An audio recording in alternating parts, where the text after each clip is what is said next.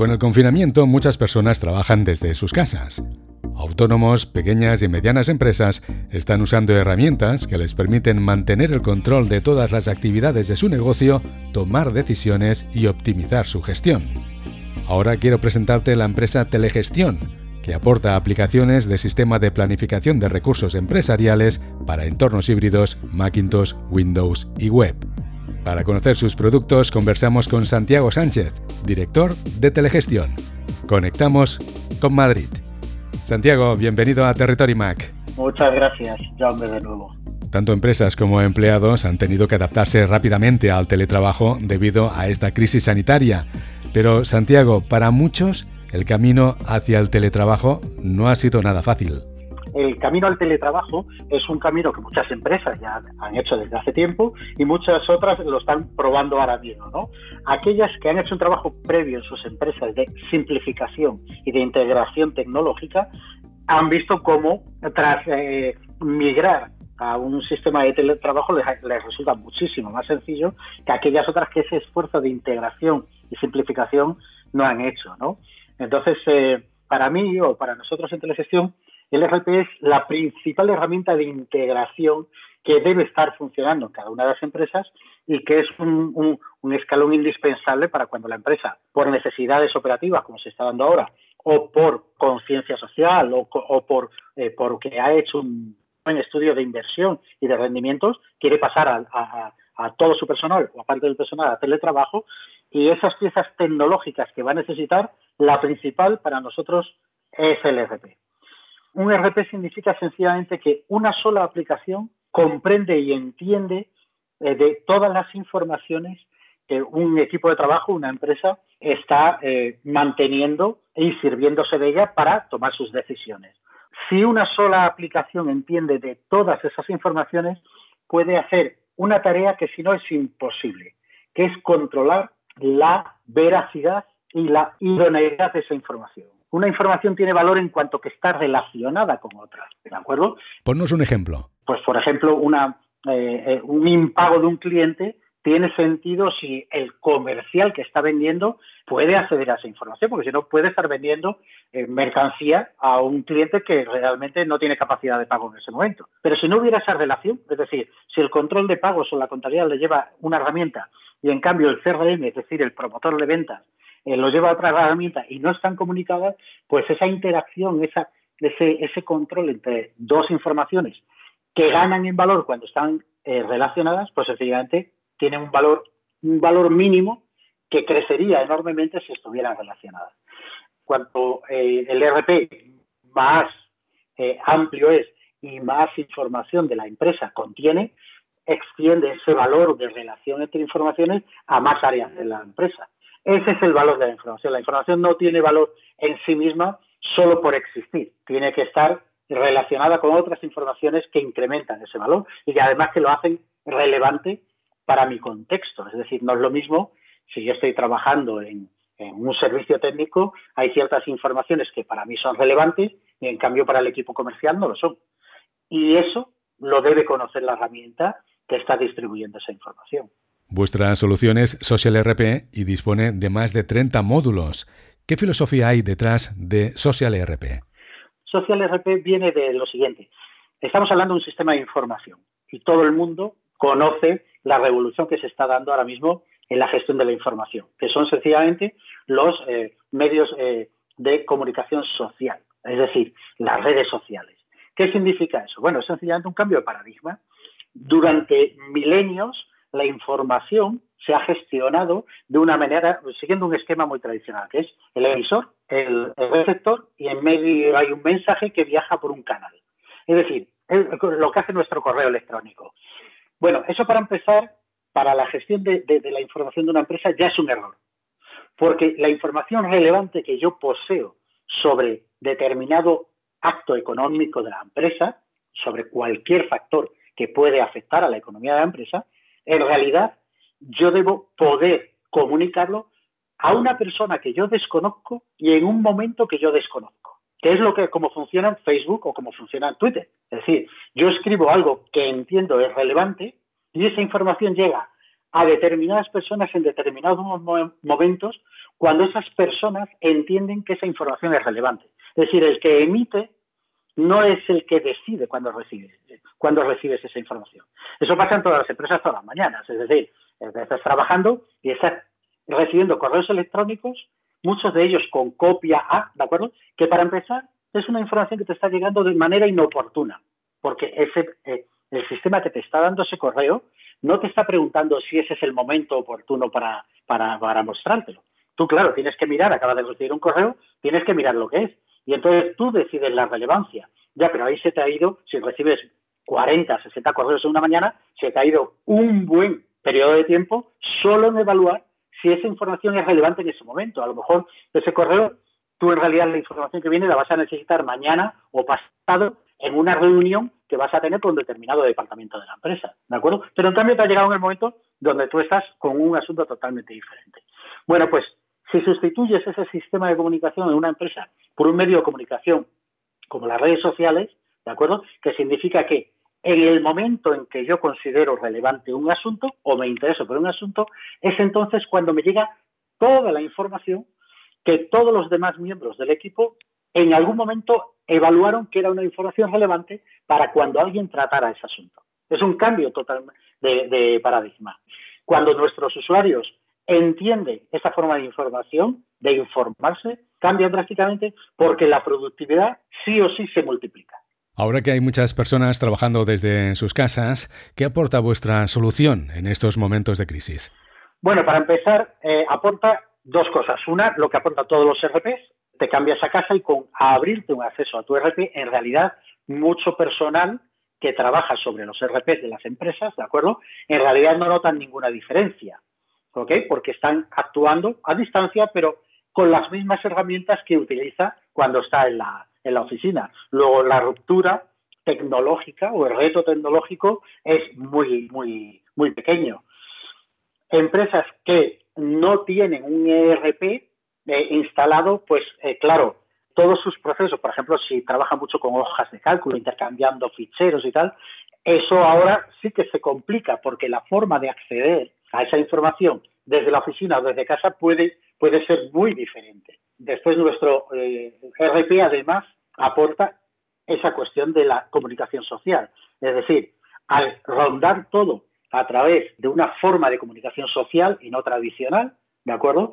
Eso quiere decir que es irrelevante el lugar donde yo me encuentro. Yo, por ejemplo, viajo bastante al extranjero a atender clientes nuestros fuera del país y para mí basta que me conecte al RP desde cualquier lugar para que yo en realidad mis protocolos de actuación o mis ejecuciones sean las mismas que si estuviera en la oficina. Eso es lo que aporta un RP y más un RP que, eh, entienda que el modelo de comunicación debe ser un modelo de comunicación social y no un medio de comunicación eh, tradicional. ¿Cómo estáis llevando el confinamiento en telegestión? Bueno, como nosotros creemos en, toda esta tesis de teletrabajo, en realidad eh, telegestión está ensayando, se ha planteado este, este lapsus como un ensayo para, a partir de este momento, decidir si dejamos la estructura de teletrabajo y empezamos, aunque pase la crisis, seguimos trabajando de esta manera. Estamos eh, colaborando ahora mismo con todos nuestros usuarios publicando una tesis sobre teletrabajo. Ya hemos publicado el primer capítulo y hoy mismo o mañana saldrá el segundo capítulo. Es sencillamente, estamos reflexionando con todos ellos sobre cuáles son las necesidades tecnológicas para implementar el teletrabajo, eh, cómo suplir las eventualidades que puedan surgir, ¿de acuerdo? Cómo medir la productividad, por ejemplo. Pero bueno, la relación laboral hay que plantearse que puede ser o debe ser eh, muy diferente si se impone el teletrabajo. Para nosotros el teletrabajo, sinceramente, debería ser un objetivo de la Unión Europea, en este caso como, como un conjunto de naciones avanzadas, ¿de acuerdo? Que serviría enormemente para conseguir los objetivos que a nivel social nos estamos planteando, como, como el, mantenimiento del medio ambiente, de la reducción de, de las emisiones de, carbono, eh, la conciliación de la vida familiar. Es decir, hay un montón, un montón de objetivos que nos estamos planteando como objetivos deseables que sencillamente porque mantenemos la estructura de trabajo actual, ¿de acuerdo? No está, no, no, no está siendo posible implementarlos, ¿de acuerdo? Y creemos que el teletrabajo debería ser una apuesta de la Unión Europea porque además creo que hay mucho que innovar, mucho que enseñarnos unos a otros, mucho que compartir en las experiencias y después la, la, la, uniformidad, ¿no? Es decir, que, que que nosotros nos dirijamos a nuestros proveedores y clientes y sepamos que estamos trabajando con herramientas que son compatibles porque todos estamos trabajando ya sin importar desde qué localización. Eso se ha avanzado mucho, pero entiendo que debería formar parte de un programa de implementación europeo para conseguir esos objetivos, grandes objetivos. Ten en cuenta que mucha gente, solo en el transporte al, medio de trabajo, le dedican todos los días a lo mejor más de dos horas. Son dos horas que estamos quitando a, estar con la familia o al estar leyendo un libro o a hacerse una carrera. Con dos horas diarias, prácticamente lo mismo te puedes hacer una carrera de, de, una licenciatura, ¿sabes? Claro que sí. Santiago, desde Telegestión también quieres enviar un mensaje de apoyo. Bueno, entendemos que todas las empresas se deben plantear este momento como una oportunidad. ¿De acuerdo? Acabamos de conocer por la prensa que un cliente nuestro muy importante de, de textil de, de Cataluña ya está reconvirtiéndose en, en fabricante de mascarillas porque, bueno, está claro que de aquí vamos a salir gradualmente, pero además con protecciones individuales, y ellos ya, ya, lo han entendido, ya están aprovechando esa oportunidad. Creo que todos nos debemos plantear qué nos ofrece esta crisis como oportunidad. Para telegestión, por ejemplo, la oportunidad es migrar a un sistema de teletrabajo ya permanentemente, con los ahorros de costes y las ganancias personales que puede tener eso para los socios y para nuestro personal. Y invitamos a, todos nuestros clientes, a todo el que se quiera eh, unir a ello, a reflexionar sobre qué puede suponer esta crisis como oportunidad para sus negocios. Yo recuerdo que nosotros, como creadores de software, trabajamos para muchos, muchas áreas económicas, para eh, clientes de artes gráficas, clientes de, ingeniería, clientes de, de, cine y televisión, de, en fin, de muchas áreas, ¿no? Cuando vino la crisis del, del 2007-2008, vimos que ya esa crisis supuso el hundimiento de ciertas actividades, porque estaban en crisis ya previamente, en una crisis de reconversión tecnológica o de concepto de producto, y sencillamente fueron las que primero sucumbieron y las que no se supieron reciclar, pues se quedaron allá. Pero también es cierto que se han producido revoluciones gracias a esa crisis. Pues esta creemos que también debe ser aprovechada como para muchas empresas como una revolución. Hay que tener en cuenta que todas las empresas estamos en las mismas condiciones, es decir, que no hay nadie privilegiado y eso es lo que una empresa exige para desarrollarse, es decir, que no haya un favoritismo o, una, un, trato desigual del mercado. Estamos todos iguales, estamos todos ralentizados, pero habrá gente que aproveche este tiempo para buscar para retomar asuntos que a lo mejor no pueden, no podían el día a día y aprovecha su tiempo al 100% y habrá otras que no sean capaces de, de, de, materializar este tiempo y estos recursos que ahora mismo tiene liberado, ¿de acuerdo? Lo que animamos es que cada uno piense siempre en que esta, en que esta crisis es también, si queremos mirarlo así, una oportunidad. Y nosotros estamos abiertos, lógicamente, a colaborar en ese proceso con todos nuestros clientes. Nuestros compañeros de informativos nos han explicado en los boletines que hay muchos españoles que no pueden regresar al país y a sus hogares, que de momento las embajadas no pueden hacer mucho para repatriarlos, y que incluso hay muchos españoles que se han quedado varados en destinos en los que hacían escala. Los billetes de regreso alcanzan cifras muy altas. Y Santiago, justo cuando comenzó la crisis del coronavirus, te pilló en un viaje a República Dominicana. ¿Cómo lo viviste? Eh, bueno, pues eh, es interesante vivir una, una experiencia de este tipo, además de una manera un poquito más especial, ¿no? que es que te encuentras fuera del país, de un país con unas condiciones, eh, sobre todo médicas, muy inferiores a, a, lo que tenemos en España. ¿no?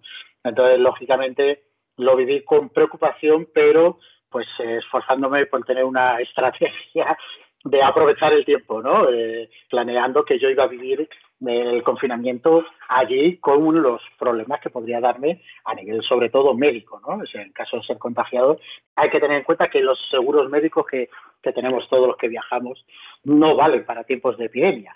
Es decir, que se ve claramente que tú te quedas sin atención médica en caso de epidemia o de pandemia, con lo cual quedarte en un país extranjero sin una cobertura médica en una crisis de salud pues lógicamente es preocupante, ¿no?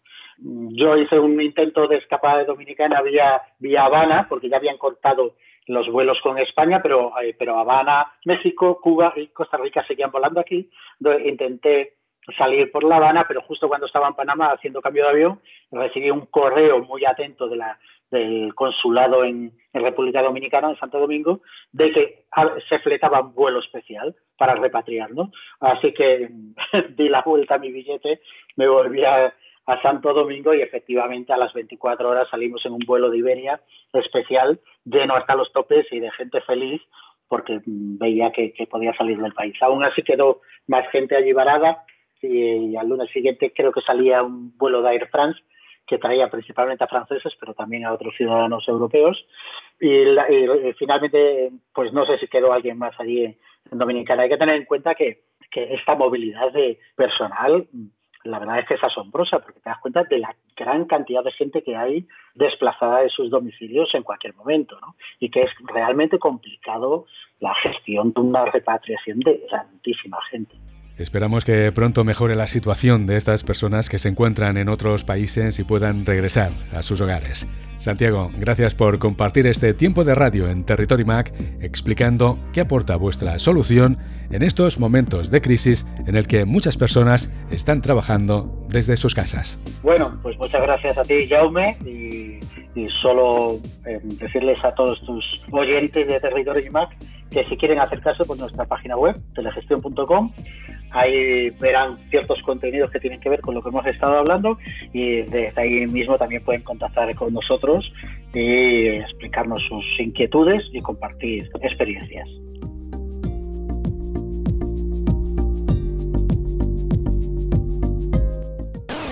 Territory Mac, la actualidad del mundo Mac explicada por sus protagonistas.